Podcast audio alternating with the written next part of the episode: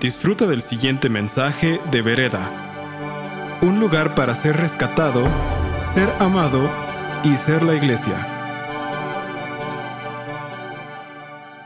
En el capítulo pasado, como Sam decía, ¿no? en el capítulo pasado habíamos estado hablando sobre un tema bien importante, el tema de la identidad. Ya hablamos del Génesis, ya hablamos de nuestra creación, ya hablamos del soplo divino, ya hablamos de que muchas de las cosas que contenemos son de Dios. Toda dádiva buena y todo don perfecto proceden de Él. Y eso es nuestra esencia. Pero desgraciadamente hay un, sentir humano, un, padecer humano, esa falta de identidad profunda que nos lleva a una búsqueda intensa y una búsqueda constante de Dios para poder encontrarnos nosotros. A ver si no te lo, a veces no hablo muy rebuscado, espero simplificarlo. Quiero decírtelo como Dios me lo dijo a mí. Dios me dice, me has estado buscando tanto tiempo porque necesitas encontrarte a ti mismo en el lugar que tienes. Y tu lugar es mi corazón. Tu lugar es mi mente. Y tú eres, tú eres ese elemento importante que yo he dispuesto en este tiempo, en este lugar, en la circunstancia y medio ambiente donde te he puesto. Ahí te necesito. Te necesito porque eres mi reflejo, porque eres aquel que va a hablar de ese gran Dios al cual oras, al cual le comentas, al cual, con el cual te quejas, con el cual, al cual recurres para que todas aquellas cosas que se te dificultan tomen el curso real, tomen la proporción real, tengas los resultados que estás esperando y aún más allá. Porque lo que espero para ti es que seas prosperado en todo. Y entonces, cuando yo vengo a mi congre y me siento en una butaca, me siento no para cubrir una, una currícula, no para cubrir una asistencia, me estoy sentando para poder ver si logro encontrar ese punto de anclaje con Dios. Ese punto de anclaje que me permita a lo largo de mi día a día sobrevivir, no nada más sobrevivir, vivir Ahora sí, como decían los abuelos, como Dios manda. A veces no vivimos como Dios manda. Y manda que vivamos haciendo todas las cosas como para Él, dando gracias siempre en el nombre de nuestro Señor Jesucristo. Creo que no lo hacemos. Creo que no la vivimos quejando. No la vivimos comparando. No la vivimos haciendo desorden y medio con lo que Dios ha propuesto para cada uno de nosotros. La identidad no es un asunto de funciones, no es, no es un asunto de actividades. Tiene cada uno de nosotros un propósito de parte de Dios. Tenemos algo esencial y predominante que debemos ejecutar día con día y es establecer que Dios es un Dios omnipresente y eterno. Que su amor es irrenunciable. Que su misericordia y su gracia son nuevas cada mañana. Y a veces los que no tomamos en cuenta ese principio somos cada uno de nosotros porque vemos la gracia y vemos la misericordia como algo irrelevante y que nada más se quedó en el texto dominical y no lo esparcimos, no lo repartimos, nos lo quedamos y está formando parte de nuestra vasta biblioteca espiritual. Tenemos un bibliotecón que bueno, la, la mejor biblioteca de México palidece, pero ¿qué de todo eso realmente es operativo? ¿Qué realmente de todo eso es pragmático para nuestras vidas? Porque primero voy yo. Ya si tú lo haces o no, ya es asunto tuyo, no es mío. La problemática mundial a nivel social a nivel político, a nivel lo que quieras, científico, lo que quieras, debe de ser analizada desde un punto de vista bien diferente, desde un punto de vista que hoy no percibe ninguno de nosotros, y es mi origen. Mi origen. ¿Cuál es tu origen? ¿Ya te has preguntado cuál es tu origen? Curiosamente, el día del gran terremoto, iba viajando en el metro de la Ciudad de México y me llamó la atención una frase, no sé, más o menos así iba. tu origen te fortalece o te hace fuerte, algo así. Dije, ¿Por qué me llamó la atención eso? Y fue una frase que me persiguió casi toda la mañana, hasta que de repente sucedió lo que sucedió, ¿no? Y entonces esa frase se, empezó a tomar forma, empezó a tomar sentido, empezó a tomar muchas cosas. Y cuando estaba en lo más crítico de lo emocional que causó esta cosa de temblor, ¿no? Me acordaba, tu origen te hace fuerte. Entonces yo le dije, Dios, hoy entiendo que mi origen me hace fuerte porque vengo de tu corazón. Y eso me va a permitir salir adelante con lo que venga. No importa qué suceda. No importa cómo se pongan las cosas. No importa nada más que yo tenga bien presente que mi origen me hace fuerte. Los principios que me has enseñado, los momentos buenos y no tan buenos en los que hemos estado juntos, en los que hemos estado peleando la buena batalla y hemos salido adelante. Y hemos salido gracias a ti, porque no has quitado tu mano de poder y de bendición sobre mi vida. Y de esa manera, yo creo que si supiéramos quiénes somos realmente y cuál es nuestra verdadera razón de ser, entonces podríamos terminar con cualquier confusión, con cualquier enojo, con cualquier frustración y con cualquier comportamiento desatinado e incorrecto.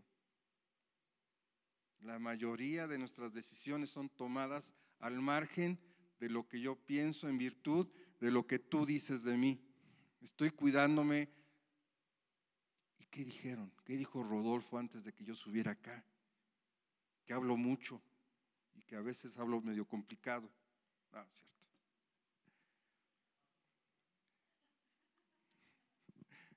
Lucas dicen que tú y yo estamos locos.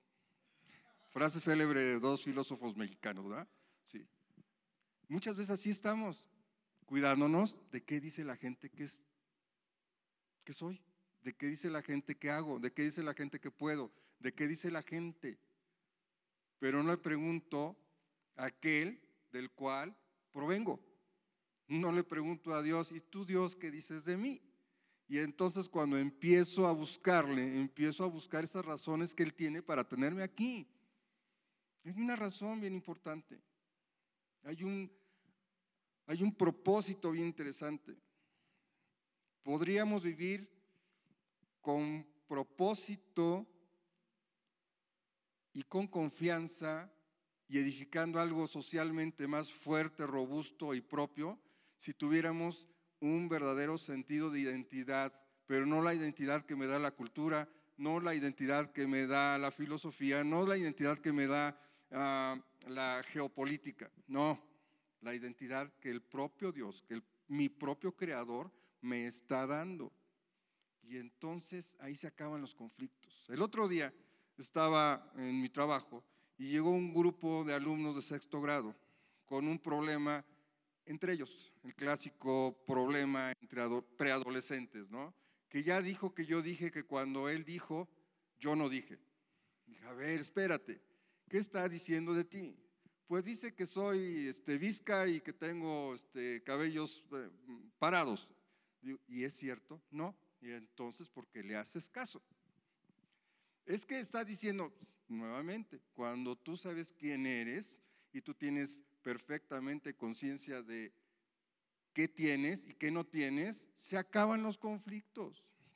Así venga la crítica más pesada, se acaban los conflictos. Porque tú, tú te desarrollas o dependes de lo que tu esquema real dice, lo que Dios ha establecido, lo que Dios ha propuesto para una vida con propósito y en prosperidad constante. Y la prosperidad, acordémonos que no simplemente es la obtención y la retención de bienes materiales. No, no, no, no. Las riquezas es una gama, es un abanico tan enorme que no nos daríamos tiempo para gastarnos toda la prosperidad con la que Dios nos rodea todos los días de nuestra vida, hasta el momento de nuestra convocatoria con Él. Y entonces es importante entender que hoy tenemos, más allá de eh, tratar de entender un concepto, tenemos la responsabilidad de iniciar o de reiniciar o de continuar esa búsqueda de Dios para encontrarnos en su corazón, para encontrar nuestro propósito, para encontrar que realmente somos esas personas únicas, irrepetibles y valiosas. Tú y yo valemos enormidades en los cielos. Tú y yo valemos hoy una sangre preciosa que fue derramada hasta la última gota en la cruz del Calvario. Tú y yo hoy valemos tanto que un hombre vino y dio su vida por cada uno de nosotros. Ese es el valor que tenemos. Y tú y yo hoy seguramente venimos con tantos conflictos en nuestro interior, tantos conflictos de identidad, tanto dolor, tanta desesperación, tanta decepción, porque no contemplamos nuestras circunstancias de la perspectiva divina. No contemplamos nuestra circunstancia ni nuestra necesidad desde el poder de ese Dios imparable. Lo contemplamos desde nuestra limitada visión. Lo contemplamos desde nuestra limitada potencialidad para hacer que las cosas imposibles sucedan.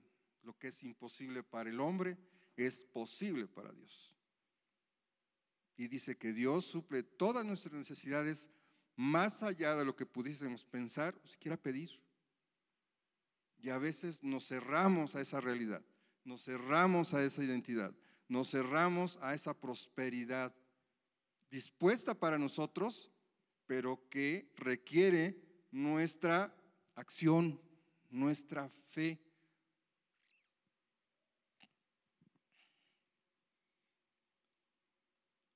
Esta, sección me, me gusta mucho porque es fundamentos.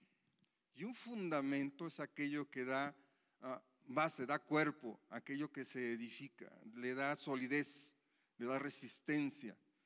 Y a pesar de los pesares, lo que venga va a ser inconmovible. Y dice que nuestro fundamento es Cristo, que nadie puede sobreedificar sobre él absolutamente nada. Y nosotros en ese ámbito de naturaleza pues caída a través de Adán, le hemos permitido al enemigo a través de muchas personas sobreedificar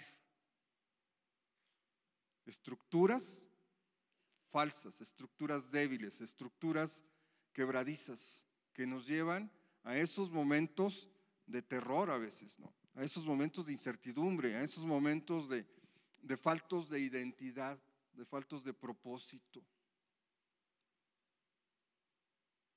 Sí, el pecado nos lleva a un rompimiento de la relación con Dios, a una desconexión total, a una pérdida de memoria, a una amnesia.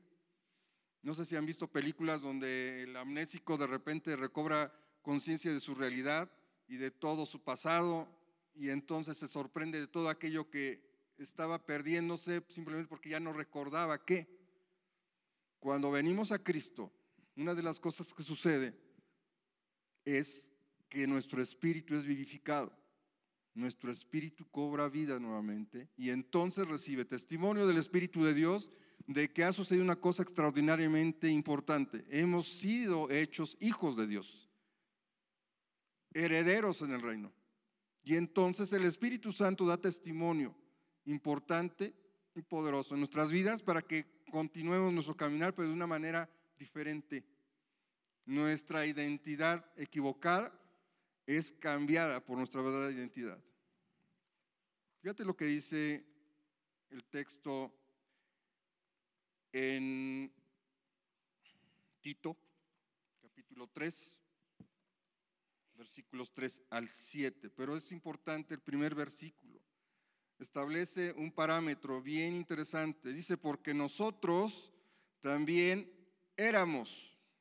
Por favor, repite conmigo, porque nosotros también éramos. Habla de un pasado, éramos, ya no somos. Dice, en otro tiempo, y da una, una lista de cosas horribles, ¿no? Insensatos, rebeldes, extraviados, esclavos de concupiscencias y deleites diversos, viviendo en malicia y envidia, aborrecibles y aborreciéndonos unos a otros. Qué fuerte. Y si te pones y revisas tu contexto social hoy, ¿tendrás algún conflicto con alguien? Yo sí. Y aquí me encontré. Estoy aborreciendo a alguien que Dios me dice que lo ame, que le sirva, que lo atienda, que le dé lo que Dios me ha dado para bendecir. Pero el versículo 4 compone las cosas o las recompone. Dice, pero cuando se manifestó la bondad de Dios, nuestro Salvador, y su amor para con los hombres, versículo 5, nos salvó no por obras de justicia que nosotros hubiéramos hecho, sino por su misericordia, por el lavamiento de la regeneración y por la renovación en el Espíritu Santo.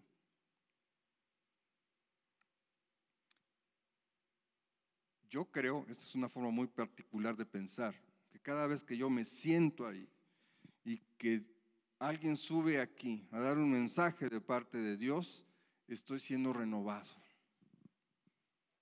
Dios está hablando a mi espíritu, está haciendo una reestructura emocional, está reconstruyendo mi alma para que yo pueda entender sus tiempos, sus formas y su propósito para mí. Hace unos momentos estábamos allá afuera y hubo una pequeña, un pequeño tiempo que tomamos todos los servidores y compartía Compartía Isa ahí un versículo bien interesante, Romanos 12. Ella empezó desde el versículo 1, pero a mí Dios me había hablado sobre el versículo 2 y decía, no se conformen a este siglo, sino transfórmense por medio de la renovación de su entendimiento para que comprueben cuál sea la buena voluntad de Dios agradable y perfecta. El punto es que mi renovación, en la renovación de mi entendimiento de las cosas de Dios, de los conceptos de Dios, de la hechura de Dios en mí, debe de empezar en mi voluntad, debe de empezar en mi alma, debe de empezar en lo más profundo y debe de generar un cambio, un cambio de pensamiento, un cambio de ideas, un cambio de hasta las conversaciones. ¿De qué conversas diariamente? De tus pesares, de tus faltantes, de tus anhelos no cumplidos, de tus altas expectativas humanas. Yo sí lo hago. Yo a veces me enojo con Dios. Digo, oye, ¿qué pasó con esto? Este malandro, míralo, ¿cómo lo tienes? ¿Como rey? ¿No? Y a mí me tienes aquí como hijo de vecina, ¿no? Esta renovación de entendimiento me tiene que llevar a un cambio en el conocimiento de la justicia de Dios, en un cambio en, el verdadero poder de la palabra de Dios, me tiene que llevar a un cambio de las herramientas, de las armas que tengo a la mano para que hoy yo pueda tener una vida diferente, tenga una identidad diferente. Sí, el enemigo nos robó la identidad, sí, qué feo, qué trágico y qué, horrible. Y nos metió en esto, en este torbellino que tenemos de emocional, ¿no? Pero yo ya no estoy en el mundo, ya no debo ser ni carnal ni emocional, debo ser espiritual, porque mi ciudadanía está en los cielos. Eso dice la escritura. Y si la escritura es verdad, y si la escritura tiene poder, entonces yo me tengo que colgar de esos principios y esas declaraciones para que yo pueda transitar por, durante mi estancia aquí de una manera más efectiva y de una manera más de influencia y de una manera más que genere un cambio. Un cambio, en la espiritualidad, un cambio, pero en la, en la mente de las personas.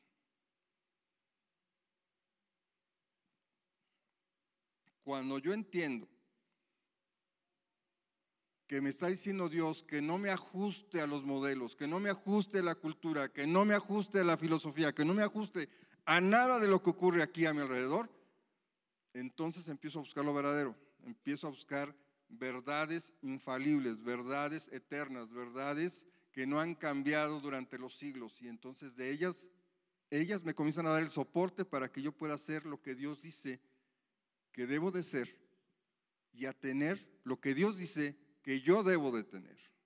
Y entonces direccionarme hacia el lugar que Dios dice que yo debo de tener. Debo, es una responsabilidad. Él ya hizo todo porque mi identidad hoy se basa no en mis obras, no en mis creencias, sino se basa en la única obra, irrepetible obra de Cristo en la cruz, muriendo, dando su sangre, pero resucitando para darnos la victoria. Y esa victoria también se refiere a esa identidad, a esa identidad fallida que hoy estamos, hoy estamos viviendo. Porque hoy cada uno de nosotros somos, no lo que hacemos, somos lo que dice Dios que somos.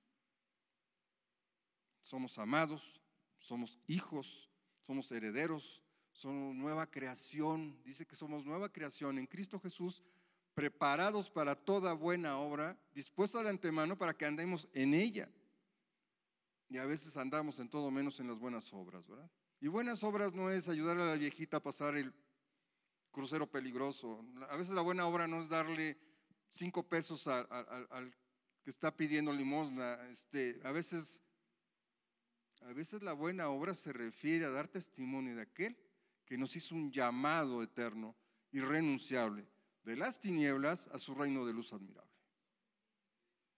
A veces las buenas obras se refieren a ser ese, ese, ese activo o esa persona que lleva la acción todas aquellas bendiciones que Dios ha proclamado durante los siglos de los siglos para toda la raza humana.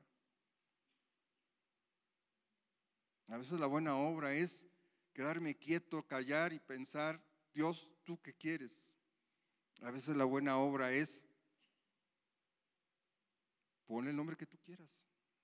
¿De qué te has perdido? ¿De qué me he perdido? Yo creo que nos hemos perdido de mucho por no andar en las buenas obras. Ya están puestas. Cristo lo único que hizo fue venir eh, a decirnos si se puede. Cristo lo único que vino a hacer es darnos el ejemplo pragmático de todos los conceptos y todas las bendiciones que Dios ha puesto en este libro. En este libro. Realmente el tamaño, la forma, la pasta, no tiene nada que ver. Tiene que ver qué tanto tú te metes, tú te sumerges en ese texto y lo conviertes en algo vivo dentro de ti. A mí me ha pasado. Yo las primeras que leía una Biblia, los primeros dos versículos, me quedaba dormido. Dormido. Así literalmente. Dice, qué aburrición. Y otra vez, si me lo tengo que leer, sí, sí te lo tienes que leer. Bueno, haz el esfuerzo, ¿no? Y de repente agarré la, manía de comprar varias Biblias de varias versiones y luego los comentarios bíblicos, ¿no? Y luego que el hebreo, que el griego, que el, que el babilonio.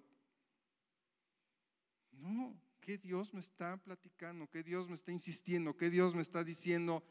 Tienes que hacerlo aquí y ahora, porque Dios es el Dios del presente, no del pasado, no del futuro, es de aquí y ahora. De aquí tienes que salir con decisiones tomadas. De aquí tienes que salir renovado en tu entendimiento. De aquí tienes que salir listo para las buenas obras. Ahora sí. Y entonces las cosas van a empezar a cambiar. Realmente van a empezar a cambiar. ¿Y qué de los demás? Decía un familiar muy, muy, cercano. Usted cuide su número uno y deje a los demás rodar que cuiden el suyo. A veces nos preocupamos más por el vecino que por mi relación con Dios. A veces me preocupo más en qué está pensando de mí en lo que Dios piensa de mí. Y entonces eso me lleva a un estado de, de pérdida, a un estado de, de, pues de coger espiritual, ¿no? De invalidez. A veces quiero que las personas resuelvan mi circunstancia o me resuelvan aquel problema en el que estoy metido, siendo que la, el paso más adecuado es echando mano de mi verdadera identidad, sea Dios quien me ayude, sea Dios quien me apoye, sea Dios quien me corrija. Sí, porque Dios dice que al que ama corrige, disciplina. Y la disciplina es una redirección de aquellos acontecimientos que me han llevado a padecer lo que estoy padeciendo hoy. Es una toma de decisión equivocada en virtud de una identidad equivocada. Hoy debo de empezar a pensar como hijo de Dios. Debo de empezar a, procesar todas aquellas decisiones a partir del principio de que soy una nueva creación, de que soy hecha, soy una nueva criatura.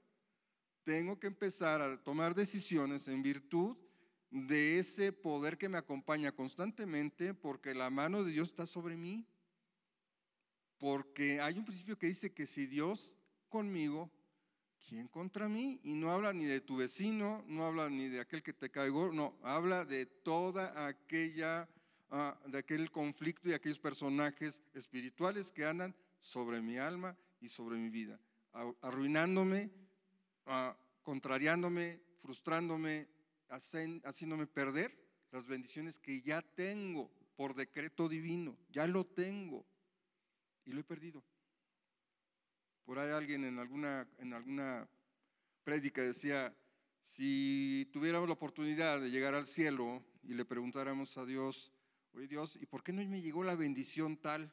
Y la bendición tal, y la bendición tal. Sería espectacular que Dios nos llevara al gran cuarto de las bendiciones no abiertas, no tomadas. Y pues ahí está la cajita, tú no la abriste. No la abriste porque simplemente no quisiste no creíste que yo te lo pudiera haber dado. Y es espectacular, así como la tierra de los panteones es la tierra más rica porque está llena de grandes ideas y de grandes personajes, así el cielo yo creo que va ser la bodega más grande de bendiciones no abiertas. Yo creo que debemos de hacer del cielo un lugar de un, de un supermercado de bendiciones, sí, otorgadas, sí a nuestra disposición, sí útiles, sí. El sí de Dios está siempre. Hoy debemos estar bien conscientes de que nuestra identidad espiritual nos va a definir como esos hijos de Dios que somos. No nuestra membresía en una iglesia, no, es, no, no nuestra, nuestra Biblia grandota o chiquita, no, sino el hecho de que mi relación con Dios es permanente, constante y visible. Y no que te pongas a orar en todos lados de tu lugar, sino por, tu, por tus obras, por tus obras misericordiosas, compasivas, amorosas, consoladoras, reflejando lo que en esencia somos. Somos hechura de Dios. Somos parte de su corazón somos parte de sus pensamientos, somos bendición para este mundo, somos sal y somos luz. Es lo que somos. Dejémonos de comportar como perdedores, dejémonos de comportar como acusados de un crimen, dejémonos de comportar como aquellos, ah, como aquellas personas mm, buenas para nada. El mundo no está lleno de personas buenas para nada. Todos somos buenos para algo en el corazón de Dios. Todos tenemos un propósito en el corazón de Dios. Simplemente nos ha faltado tiempo para descubrirlo. Pero yo creo que hoy debemos ser esas bujías, esos, puntos que hagan que el engranaje gire para que otros descubran, como tú hoy estás descubriendo, tu verdadera identidad. Porque Dios nos ha dado espíritu no nos ha dado espíritu de cobardía, sino nos ha dado espíritu de amor, de poder y de dominio propio, su Espíritu Santo, y a través del cual le alabamos y le engrandecemos por lo bueno que ha sido Él siempre con cada uno de nosotros. Nos ha llamado, nos ha regenerado, nos ha justificado, nos ha bendecido, nos ha amado, nos ha, llevado, nos ha llenado, pero también nos ha enviado a ser discípulos nos ha enviado a servir al prójimo, nos ha enviado a ser esa imagen de Cristo, su Hijo amado, porque Cristo nos compró, porque Cristo, a través de Cristo fuimos adoptados y a través de la sangre de Cristo fuimos santificados. Hoy delante de Dios somos perfectos a través de Cristo. A pesar de los pesares, a pesar de los errores y equivocaciones que constantemente estamos cometiendo, por esa falta de conciencia de la verdadera identidad que hoy, hoy tenemos. Yo te diría, ¿y quién dice la gente que eres tú? La misma pregunta que Cristo hace, ¿y quién dice la gente que soy? Y, surgieron muchas, muchas, muchas vertientes, ¿no? Muchas versiones. Tú eres profeta, tú eres, tú eres, tú eres. Y el apóstol Pedro, tú eres el Hijo del Dios Altísimo. La revelación vino de lo alto, la revelación vino de Dios directamente sobre Pedro. Hoy, la revelación de quién eres tú y quién soy yo viene directamente de su Espíritu Santo a nuestra vida, trayendo convicción. Convicción para que entremos en acción. Yo no puedo actuar, yo no puedo vivir como un hijo de Dios si no estoy convencido realmente que lo soy. Y el hecho de asistir a una congre, sentarme en un asiento, en, una butaca, no me da convicción. ¿eh? Me da convicción la relación constante con Dios.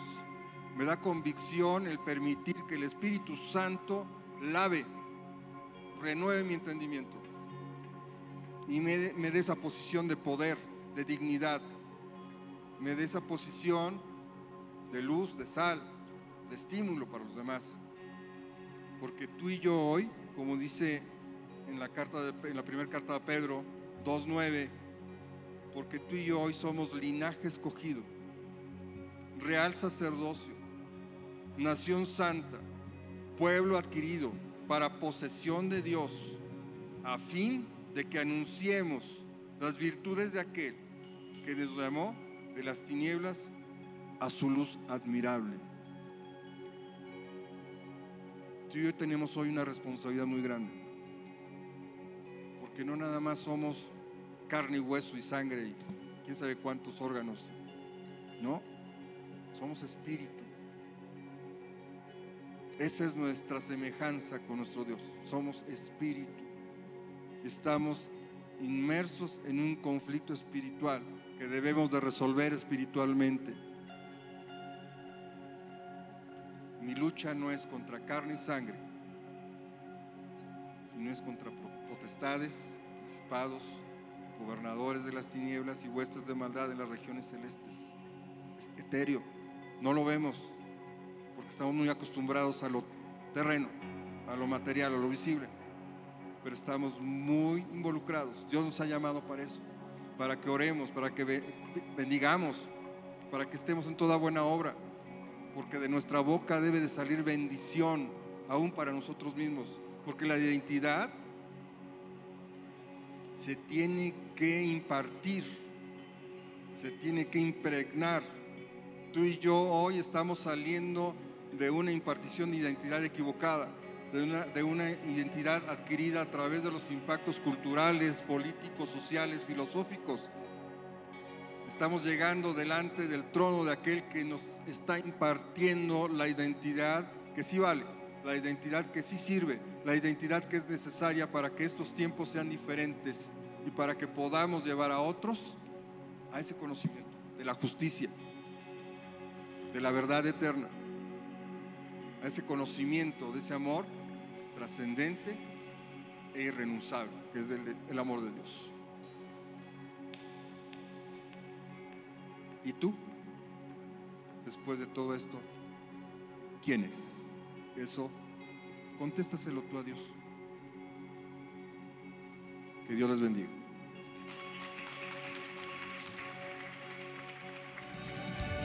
Gracias por escuchar este mensaje de Vereda. Esperamos que haya sido de impacto para tu vida. Para más mensajes como este, visita vereda.mx.